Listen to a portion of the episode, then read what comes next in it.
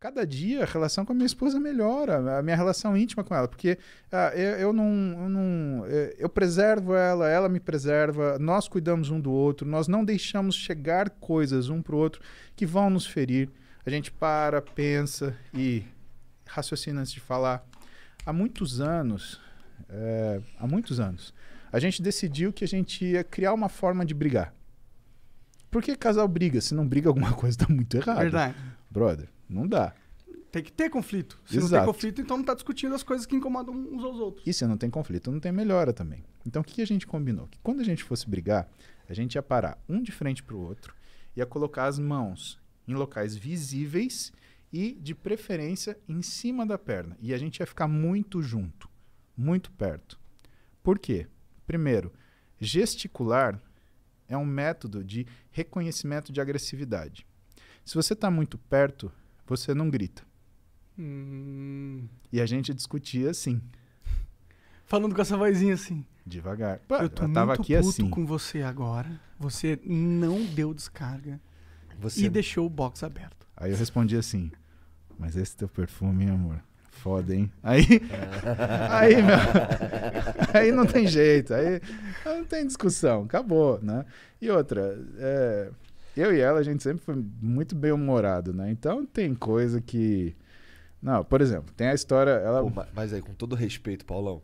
Ah, Beleza, gostei aí dessa, desse, desse método e tal, mas, pô, quando ela tá putaça de TPM, eu duvido que ela senta com a mãozinha na perninha pra falar contigo, cara. Cara, teve uma vez só que ela se exaltou. E foi engraçado porque ela foi colocar um, um- um implante de hormônio escondida. Cara, vai me matar que eu tô contando isso. Tomara que. O pior é que ela assiste Flow, cara. Não, Ah, cara, mas, ó. independente dela assistir o Flow, ela tá te vendo, com certeza. Não, certeza. Mas é, ela, ela se exaltou, né? E aí, cara, o que, que aconteceu? Não, eu vou ter que contar isso. Igor, isso foi muito engraçado, cara. A gente tava acordando, minha mulher levantou que nem um ninja da cama. Iá! E levantou. Falei, caramba, isso daí não é assim, cara. Ela acorda, parece um gato, espreguiça e faz cara de gostosa e não sei o quê. Meu, levanta dando um backflip. Correu pro banheiro e foi ver. Tinha aparecido uma espinha no rosto. Espinha. Só de calcinha, de bunda virada pra mim. O que, que eu fiz? Fui lá e passei a mão. Cara, ela virou um direto de esquerda, assim, tum! Eu só virei a cara, assim, tomei aquilo e comecei a rir. O humor dela, ela assim, ela foi de raiva, porque eu tinha passado a mão na bunda dela, de surpresa, porque ela tinha me dado um murro, pra raiva de novo, porque eu tava rindo.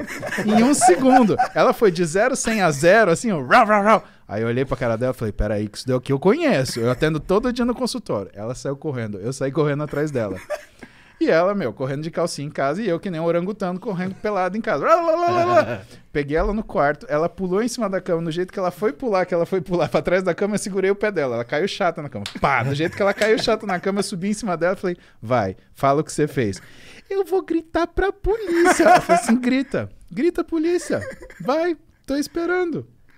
Aí, cara, ela olhou assim, eu vou gritar. Aí eu peguei, virei ela de costas e comecei a passar a mão no quadril dela. Aí eu achei o negócio. Eu falei, ó, ou você tira isso daqui por bem, ou eu vou catar um alicate de um enferrujado, eu arranco isso daqui em um minuto. Você sabe que eu sou ortopedista, né?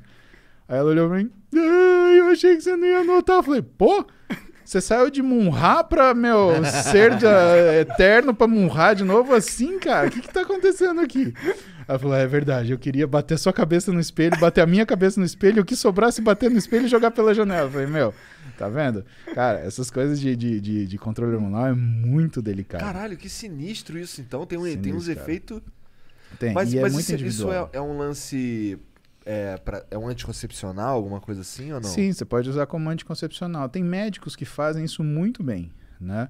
É, agora, existem situações onde esses hormônios eles são colocados, e principalmente quando o objetivo é ganho estético. Puta, Igor, aí a coisa não Aí funciona legal. Não funciona. Então, é o que eu te falo, 80% que eu trato no meu consultório é efeito colateral de uso de hormônio. Ou de homem que fez ciclo e se deu mal, ou de mulher que botou implante e, meu, também se deu mal. Caralho. É. Entendi. Bom, é, o lance. A Mariana botou um implante lá. A Mariana é minha esposa. Sim. Ela botou um implante porque ela. Ela tava. Ela.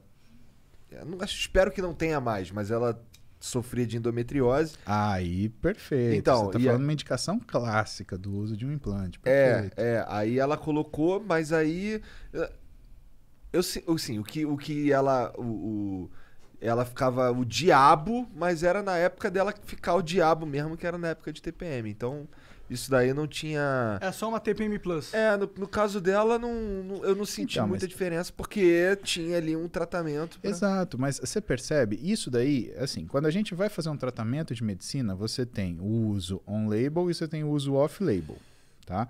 On-label é o que está descrito na bula. Off-label é o que aquela droga trata, mas não está descrito na bula. E quando você fala de hormônio, você tem o uso, que é sobre as indicações.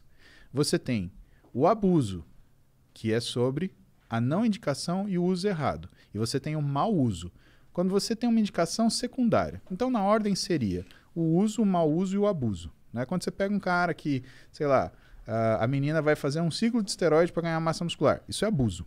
Por quê? Porque não tem indicação né, médica né, e ela vai querer ganhar massa muscular isso. Né? Quando você tem um sujeito que tem uma depressão, por exemplo, você vai dar testosterona para ele. Isso pode ser encarado como mau uso se ele tiver, por exemplo, níveis hormonais normais. Se ele não tiver, se ele tiver um hipogonadismo hipogonadotrófico, que é uma situação onde ele não produz testosterona, aí é o quê? É o endócrino e o psiquiatra que vão discutir essa terapia né, e vão chegar num consenso para ver o que, que é melhor. Aí você tem o uso, que é esse cara tem um hipogonadismo hipogonadotrófico, ele não produz testosterona, então pode ser até um hipogonadismo hipergonadotrófico, que é um outro diagnóstico, mas onde você não tem saída e você tem que usar testosterona, aí o uso tá legal. Né? Mas esse é um, é um uso. Você tem um cara aqui em São Paulo, tem o, o Renato Calil, que é sensacional. Ele faz reposição hormonal, ele trata endometriose, ele trata síndromes de dismenorreia. Dismenorreia são essas TPMs que são muito fortes, que a mulher passa mal, que ela tem uma, uma alteração muito grande de humor, de bem-estar.